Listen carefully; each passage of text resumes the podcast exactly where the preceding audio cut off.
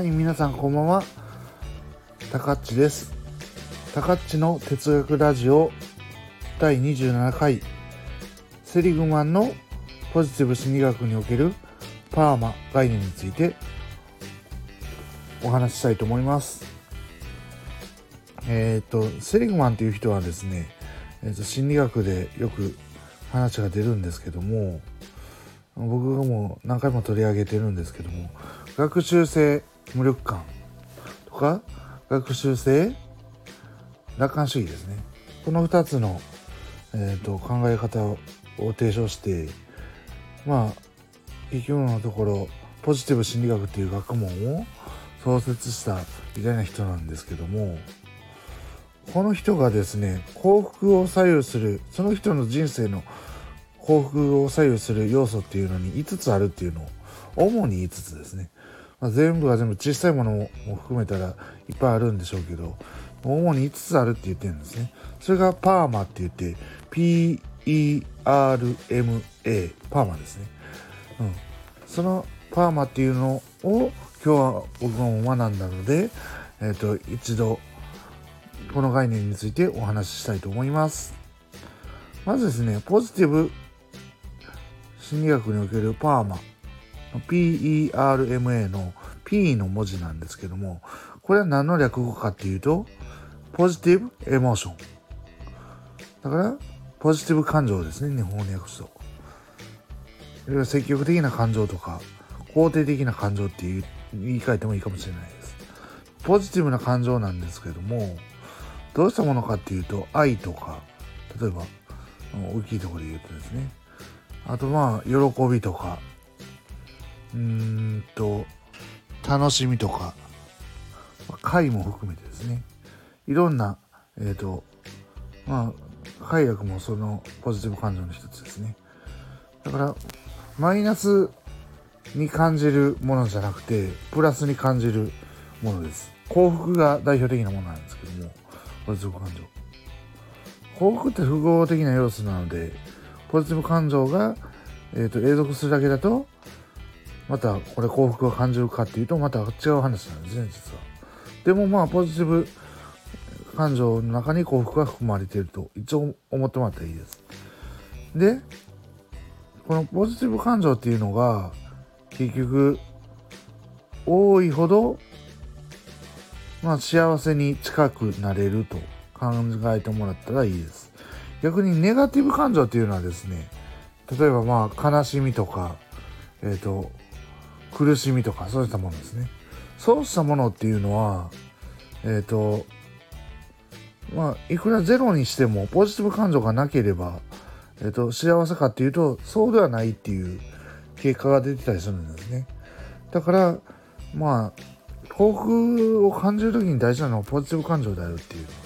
まあ、ネガティブ感情がいくら大きくてもポジティブ感情がいっぱいある人にはやっぱりは幸福だって言える人もいるのでえーと、ポジティブ感情がまず大事だということが言えます。次、えーと、パーマの VERMA の E ですね。これ何かっていうと、エンゲージメントですね。フランス語ではアンガージュマンって言うんですけども、まあそれはよくて、えっ、ー、と、哲学用語で、えっ、ー、と、社会参加、まあ、サルトルっていう人が集めたことなんですけども、まあそういったサインをとか、そういった意味が観察のサインとかそういう意味があるんですけども、まあ、まあそこはよくて、まあ、この場合は熱中しているってこと状態を指すんですね。あ熱量が高い状態です。このエンゲージメントっていうのは。だから没頭とか没入という言葉で言い換えられることもあります。そうした状態のことを指します。エンゲージメント。で、えっと、心理学的にはですね何かに没入している状態っていうのはえっと時間感覚が来るんですね。で、まあ、空間の感覚も実はすごい変形してるっていう状態が言えるんですけどもそうしたものを、えっ、ー、とセリグマンと共にですね、えっ、ー、とポジティブ心理学っていう領域を作っていった、えっ、ー、と偉大な心理学者がいるんです。その人がミハイ・チクセント・ミハイっていう人ですね。この人は、え、ー、と、フローって概念を提唱したことで有名です。でフローって何かっていうと、まあ、要はゾーンとか呼ばれることもあるんですけど、まあ、スポーツ選手とかですねオリンピック選手とかがですねえっ、ー、と自分すごい成果を上げる時にですね自分がまるでいなくなっているというか、うん、世界と一体化している感覚を持つっていうことがあるんですよ。世界と一体その場に一体化してるとかコートと一体化してるとかまあそうした状態ですね。そうした状態が没頭とか没入っていうのの極致なんですけど単純に、えーと、勉強に没入してて時間を忘れるとかそういったものも、えーと、このエンゲージメントに入ります。でこれが、えーとできるものがあればだから没入できる対象とかがあればですねそれもやっぱり、えっと、幸福に近いんだよっていうのが言えます。で例えばこれ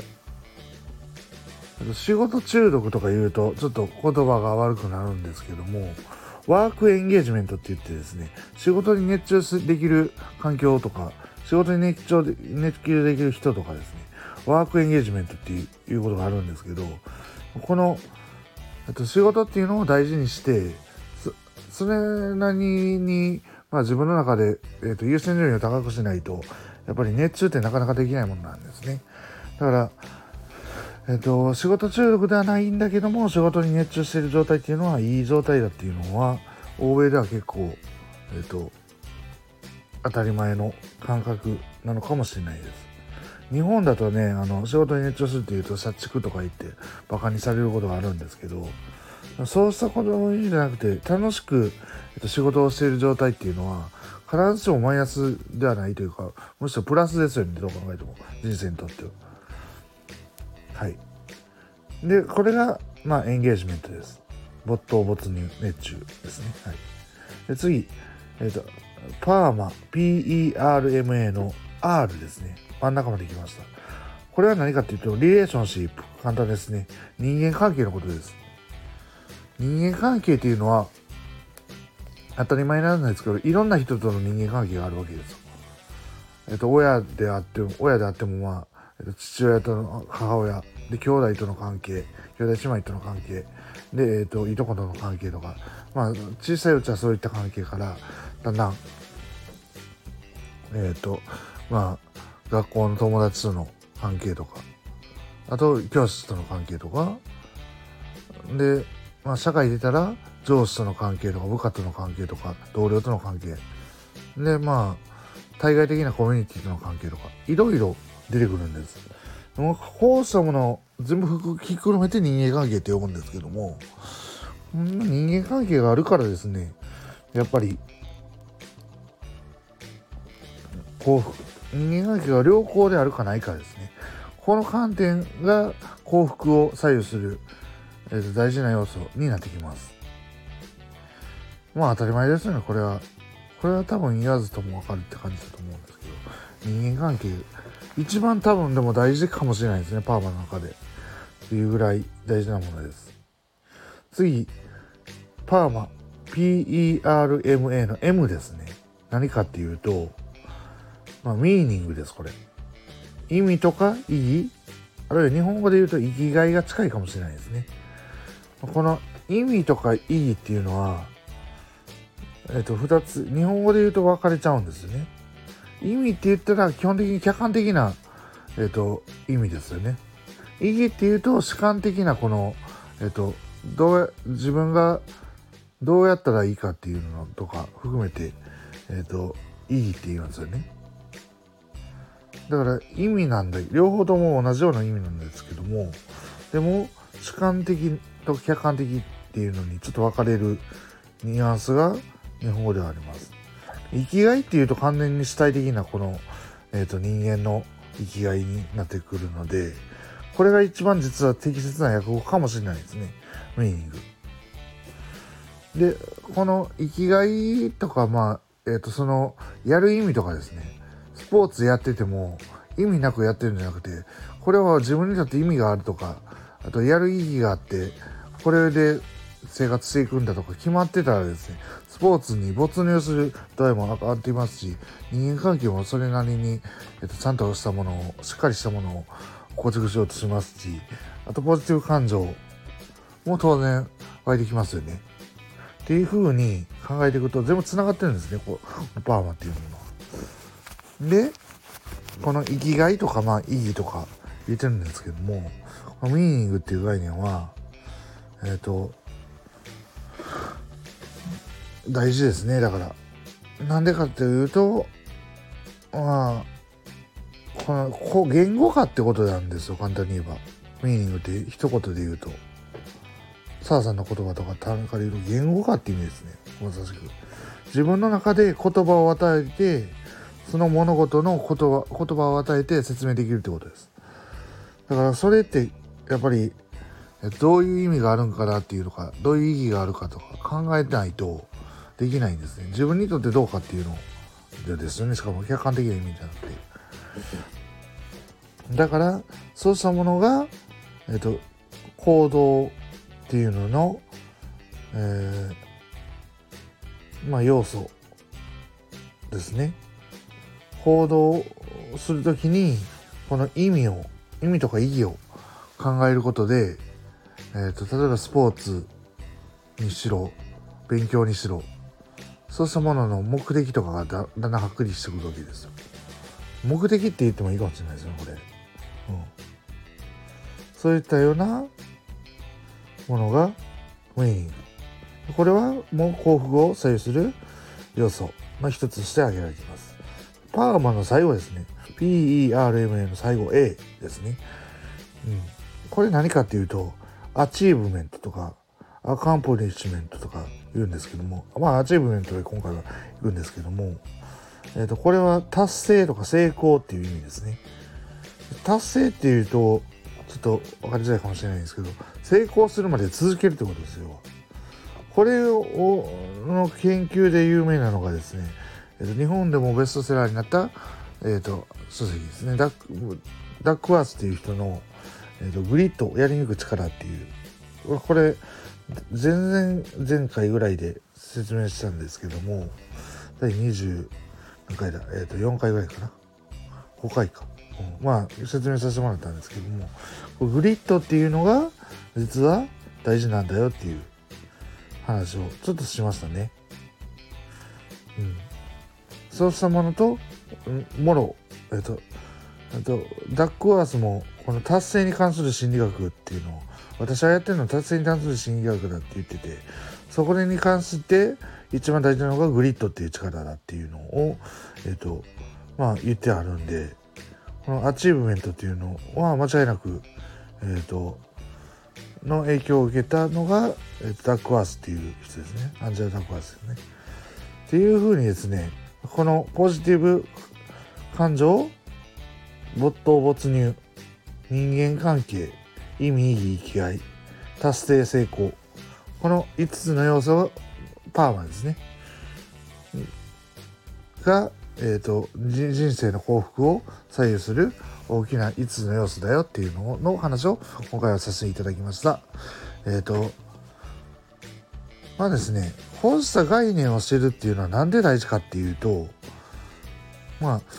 分解して考える物事ってやっぱ分解して考えないと分かんないんですよね。えっ、ー、と例えばそこに家がありますって言っても家って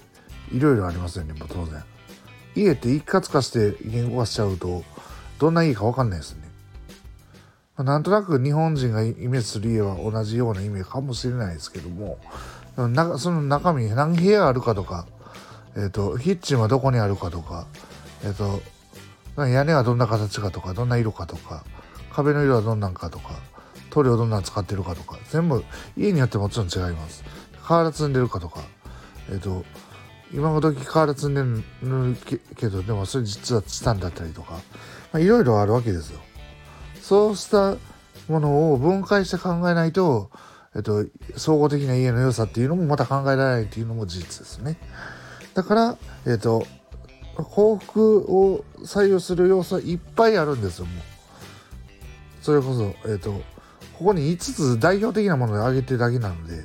えっと、特にセリグマンが5つ大事だよって言ってるだけなので、本当にこの5つだけかっていうと、そうじゃないかもしれないんですけども、とりあえずでもこの5つっていうのを押さえとけば幸福自分が幸福かどうかっていうのを判断する時の目安になるんですねだからポジティブ感情本当に多いかなとかあと没頭没入してる経験のがあるかなとか最近何かあるかなとか。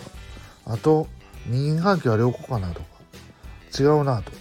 人間関係立ってるよとか。なそんななってきたらまあ幸福度が低いかもしれないですね。で意味意義生きがいなんて見つけられてるかなって。仕事にしろ家庭にしろ趣味にしろそうしたものがあるならやっぱり、えっと、幸福度上がりますよね。で最後まで達成これが最後は一番難しいんですけど達成して生きているものがあるかっていうことですね、まあ、そうしたことでえっとパーマっていう5つの要素を今回は説明させてもらったんです。はい、えー、それではですねえっ、ー、と